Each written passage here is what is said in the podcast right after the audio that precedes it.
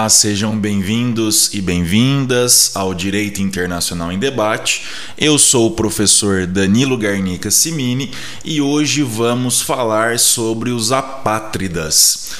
Inicialmente, é importante destacar que existem dois tratados relativos ao tema a Convenção sobre o Estatuto dos Apátridas, de 1954, e a Convenção para a Redução dos Casos de Apatridia, de 1961.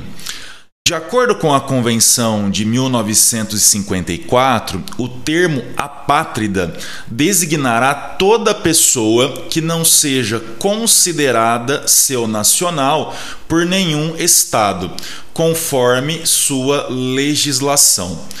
Porém, a convenção não se aplica às pessoas que recebam atualmente proteção ou assistência de um órgão ou agência das Nações Unidas, diverso do Alto Comissário das Nações Unidas para os Refugiados, enquanto estiverem recebendo tal proteção ou assistência. Ainda, essa convenção não se aplica às pessoas às quais as autoridades competentes do país no qual hajam fixado sua residência reconheçam os direitos e obrigações inerentes à posse da nacionalidade de tal país. Também não se aplica a convenção às pessoas a respeito das quais haja razões fundadas para considerar que cometeram um delito contra a paz, um delito de guerra ou um delito contra a humanidade, definido nos termos dos instrumentos internacionais referentes aos mencionados delitos. Também em relação às pessoas que cometeram um delito, delito grave de índole não política fora do país de sua residência, antes da sua admissão no referido país, e ainda aquelas pessoas que são culpadas de atos contrários aos propósitos e princípios das Nações Unidas.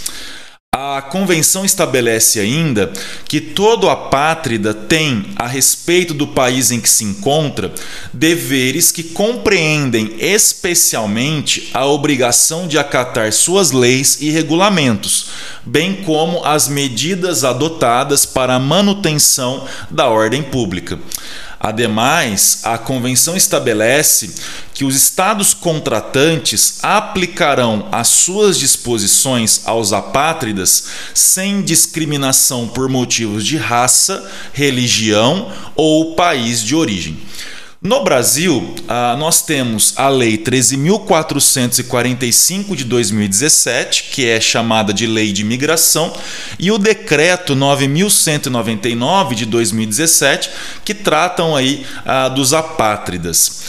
De acordo com a Lei 13.445 de 2017, o apátrida é aquela pessoa que não é considerada como nacional por nenhum Estado, segundo a sua legislação, nos termos da Convenção sobre o Estatuto dos Apátridas de 1954, ou assim reconhecida pelo Estado brasileiro. Aqui no Brasil, o processo de reconhecimento da condição de apátrida, ele tem como objetivo verificar se o solicitante é considerado nacional pela legislação de algum estado e poderá considerar informações, documentos e declarações prestadas pelo próprio solicitante e por órgãos e organismos nacionais e internacionais. Aqui nós temos um detalhe muito importante. De acordo com a legislação brasileira, durante a tramitação do processo de reconhecimento da condição de apátrida, incidirão as garantias e os mecanismos protetivos e de facilitação da inclusão social relativos à Convenção de 54, à Convenção relativa ao Estatuto dos Refugiados e também as garantias e mecanismos estabelecidos na Lei Brasileira de Refúgio, que é a Lei 9474 de 1997. Também é importante ressaltar que aplicam-se ao apátrida residente no Brasil todos os direitos atribuídos ao migrante relacionados no artigo 4 da Lei de Imigração tais como o direito à liberdade de circulação em território nacional, o direito à abertura de conta bancária, o direito de reunião para fins pacíficos e o direito de associação, inclusive sindical, para fins lícitos, dentre outros direitos que são garantidos aí ao migrante e também consequentemente ao apátrida no Brasil. Ah, esse processo de reconhecimento da condição de apátrida, ele será iniciado por meio da solicitação do interessado apresentada ao Ministério da Justiça e Segurança Pública ou às unidades da Polícia Federal no Brasil. A solicitação de reconhecimento da condição de apátrida deverá ser instruída com cópias dos documentos de que o solicitante dispuser, sem prejuízo de diligências realizadas pelos órgãos e instituições nacionais ou internacionais, a fim de comprovar as alegações. O solicitante de reconhecimento da condição de apátrida, ele fará jus à autorização provisória de residência, demonstrada por meio de protocolo até a obtenção de resposta ao seu pedido. Esse protocolo, né, que nós falamos, ele permitirá o gozo de direitos no país, dentre os quais a expedição de carteira de trabalho provisória, a inclusão no cadastro de pessoa física, o CPF, e a abertura de conta bancária em instituição financeira supervisionada pelo Banco Central do Brasil. Então, quando a, o solicitante da, do reconhecimento da condição de apátrida a, dá início a esse procedimento, ele faz esse pedido, né, faz esse protocolo, esse protocolo já garante a ele esses direitos aqui indicados. Bom, caberá ao ministro de Estado da Justiça e da Segurança Pública, em decisão fundamentada após manifestação do Comitê Nacional para os Refugiados, o reconhecimento ou não da condição de apátrida, a qual será publicada no Diário Oficial da União e comunicada ao solicitante preferencialmente por meio eletrônico. Então, quem decide acerca aí da, do reconhecimento ou não da condição de apátrida no Brasil é o ministro da Justiça, após manifestação do CONARE, que é o Comitê Nacional para os Refugiados. Uma outra questão importante é a seguinte: de acordo com a legislação brasileira também, o ingresso irregular no território nacional não constitui impedimento para a solicitação de reconhecimento da condição de apátrida e para a aplicação dos mecanismos de proteção da pessoa apátrida e de redução da apatridia, né? O solicitante, inclusive, poderá, no próprio pedido, manifestar o seu interesse em obter a nacionalidade brasileira, caso a sua condição de apátrida seja reconhecida pelo Estado brasileiro. E, e é interessante porque a legislação também estabelece que se o solicitante não houver manifestado interesse, né?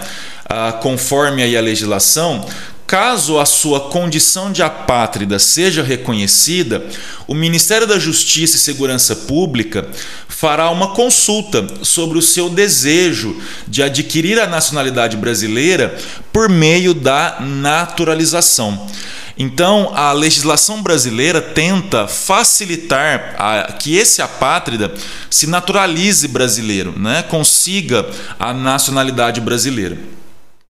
E aí a legislação estabelece também que, reconhecida a condição de apátrida, na hipótese de o beneficiário optar pela naturalização, o Ministério da Justiça publicará no prazo de 30 dias ato de instauração de processo simplificado de naturalização com os atos necessários à sua efetivação.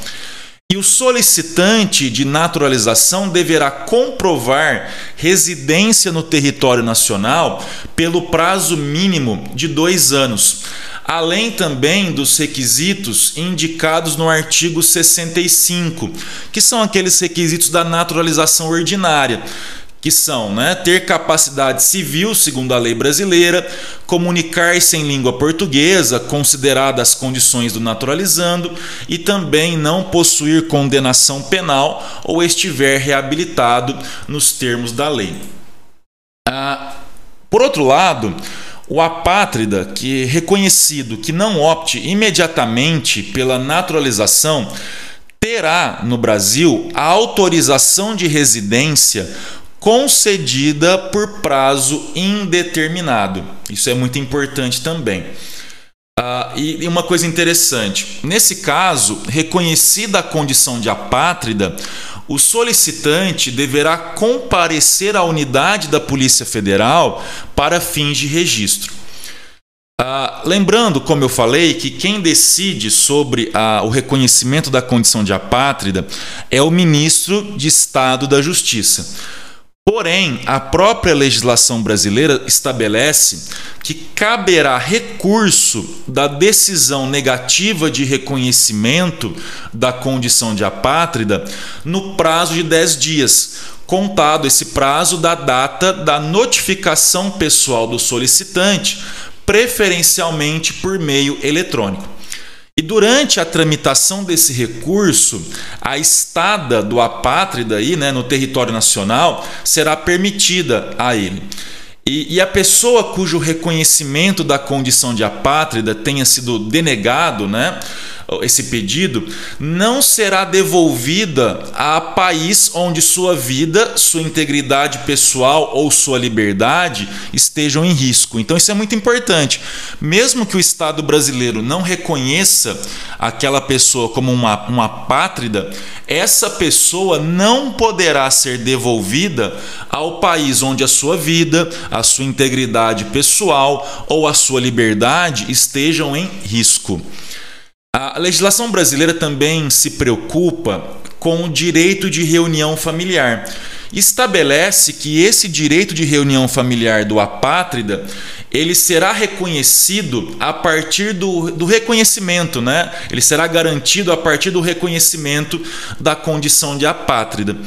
E, e, a autorização provisória de residência concedida ao solicitante de reconhecimento da condição de apátrida será estendida aos familiares desde que se encontrem esses familiares no território nacional. A legislação ainda estabelece ah, situações que podem levar à, perda da proteção do apátrida. Que, situação, que situações são essas, né? A renúncia à proteção conferida pelo país, a prova da falsidade dos fundamentos invocados para o reconhecimento da condição de apátrida e ainda a existência de fatos que, se fossem reconhecidos, conhecidos, né, por ocasião do reconhecimento, teriam ensejado decisão negativa. Então, essas situações, essas hipóteses levam à perda da proteção do apátrida. Mas é importante também destacar que a perda da proteção do apátrida será declarada também aqui pelo ministro da Justiça após manifestação do Comitê Nacional para os Refugiados. E essa decisão declaratória será publicada no Diário Oficial da União. Uma outra questão também que a gente tem que destacar que, de acordo com a legislação brasileira, a condição de apátrida será cessada com a naturalização no país do beneficiário da proteção, o reconhecimento como nacional por outro Estado ou a aquisição de nacionalidade diversa da brasileira. Não é? Isso também é muito importante. E a cessação da condição de apátrida implicará a perda da proteção conferida pela lei de imigração. Bom, gente, uma outra, uma outra questão importante que eu acho que é, é, é fundamental que a gente coloque aqui para vocês. O Acnur, que, que é o Alto Comissariado né, das Nações Unidas para os Refugiados, lançou em 2014, é, em novembro de 2014, uma campanha intitulada I Belong, né? I Belong pelo fim da, da patridia, né? Então, desde o início dessa campanha, uma série de avanços foram conquistados pelas articulações implementadas pelo Acnur.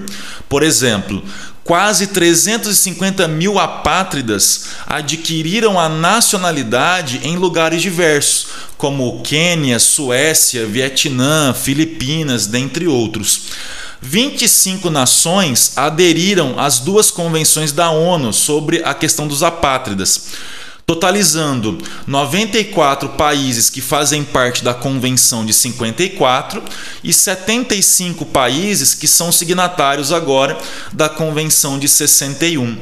Além disso, 16 países também estabeleceram ou melhoraram procedimentos de determinação da patridia para identificar pessoas apátridas em seus respectivos territórios, alguns oferecendo inclusive caminho facilitado para obtenção da cidadania.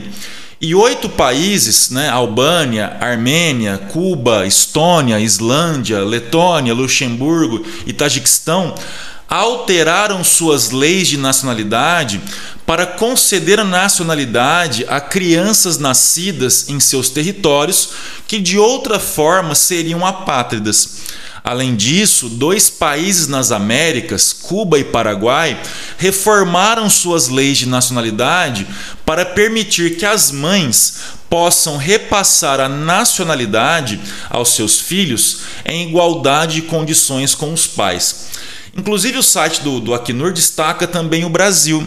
Ah, de acordo com o Acnur, o Brasil tem assegurado, por meio de sua legislação, procedimentos de determinação da patridia, assim como mecanismos para naturalização facilitada para pessoas reconhecidas como apátridas, como nós já vimos aqui nesse episódio.